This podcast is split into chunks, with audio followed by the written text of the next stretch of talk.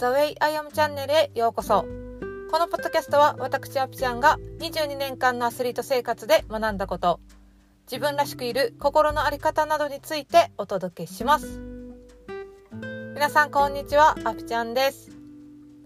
5月も半ばを過ぎてきましたが皆さんいかがお過ごしでしょうか？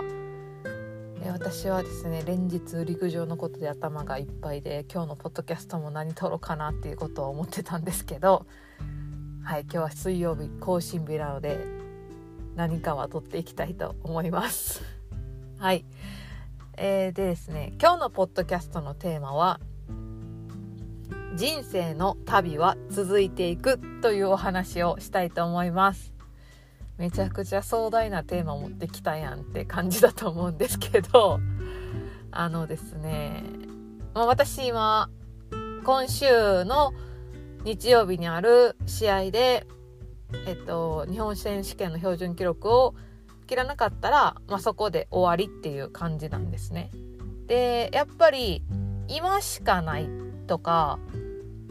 このチャンスを逃したらみたいな思考がすごく働いてるんですよ。ででもその思考って結構自分をね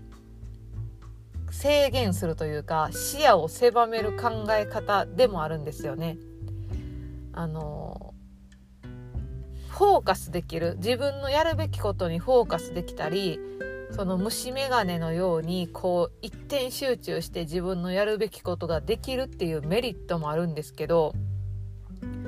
今しかないっていう思考はでも逆を言うとすごく視野が狭まってあんまり周りが見えてなかったり自分がどういう状況かっていうのを俯瞰して把握できてなかったりするっていうのもあるんですね。でその俯瞰して物事を見れていなかったら自分が間違った方向に進んでるなっていうことに気づけなかったり本当に近くで目標を見ていたり行動自分のやるべき行動を見ていたりするから道を誤ったっていうことにすら気づかないんですよね。でそのちょっと間違った積み重ねがすごく後々大きな、うん、ミスというか失敗につながることもあるんですよ。だから今しかないだからこそ頑張ろうっていう思考ってめっちゃ大事やし頑張る力も湧いてくるんですけどあのと同時にバランスよく俯瞰して自分を見るっていうのもめっちゃ大事なんですね。で私が今この陸上陸上のことで挑戦している中で感じることはやっぱり記録標準記録を切りに行かないととか期日までにとか今しかできないんだからっていうこの気持ちとか考え方ってあのすごく自分を狭めてるなっていう風に思思うんですよ。であの私がねこの間の試合終わってからいろいろ考えててあと1週間どう過ごしたらいいかなっていうのを考えていて思ったことがあのちょっと喋ってたんですよコーチングの師匠にこの出来事を喋ってた時に自分の中で気づいたことが私ってこんなもんじゃないっていう思いが湧いてきたんですよ。でこんなもんじゃないっていうのは今の記録に対してなんですけどあのまあ過去はもっと記録が出てたり成績が良かったりしたから最近出会った私の大切な人たちに対していや私ってこんなもんじゃないんですよ。もっと良かった時あるしもっといけるしもっと活躍できてたし今もなんならできるように頑張ってるんですよみたいなところを見せたいなっていうあの自己顕示欲とか承認欲求みたいなところが結構あるなっていうふうに思ったんですよね。でそれは別に悪いことじゃないしあの持ってたらいいと思うしそれを原動力にして頑張れるんだったら頑張ったらいいと思うんですよ。そうで、まあ、それが自分を苦しめてるものになってるんだったらまずはそういう思いを持っているって気づくことが大事だしそれを持ってでも自分はそれを原動力に変えてるからいいんだっていう捉え方ができるんだったらそれはそれで OK だと思うんですね。でその私ってこんなもんじゃないっていうふうに思ってるからもっとできるっていうことをみんなに見せたいって思ってるから今私は必死にトライしてるんやなっていうことを思っててでもあのそれって陸上で私ってこんなもんじゃないっていうことを証明する必要ってないのかもなっていうふうに思ったんですよ。そうなんかこう陸上陸上での出来事は陸上で取り返さないとみたいな風に思ってるからすごくこう狭まった世界の中で自分が取り返せたって思うような結果が出るまで頑張るで結構苦しかったりまあ失敗することやうまくいかないこともあると思うんでその時にあやっぱり自分ってできひんねやっていうこう自己否定みたいなところに行ってしまう時もある。でもふと私がこう俯瞰して自分を見た時に私ってこんなもんじゃないっていう出来事を今私は陸上競技を通して私ってほらもっとできるでしょっていうことを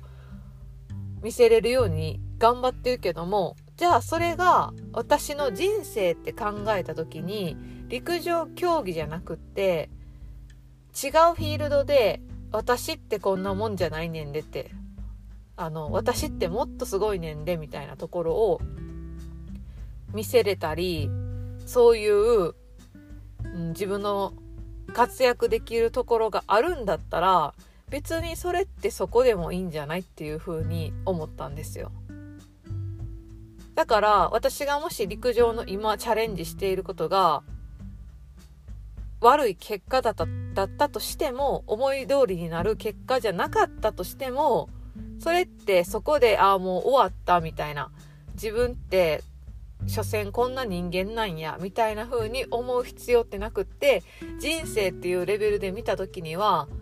まだまだ取り返せるチャンスってあるしなんなら自分が思ってない思っても見ない形であのすごいものが返ってくるかもしれないなって考えた時になんか今そんなこう陸上に対して例えばこの間の試合がうまくいかなかったからといって落ち込んだり苦しむ必要ってあんまりないかもっていうふうに思ったんですよ。でそれを思った時にちょっと気持ちがねこうふっと軽くなってで軽くなった方が絶対的に体って動きやすいからあの陸上競技を例えるなら結構記録も出やすいんですよね。気持ちを軽くするってすごく大事で気持ちを軽くする考え方を自分の中に取り入れていくそのために私は学んでるっていう部分結構あるんですよね。そう。気持ちと体ってやっぱりつながってるから。そうなんですよ。で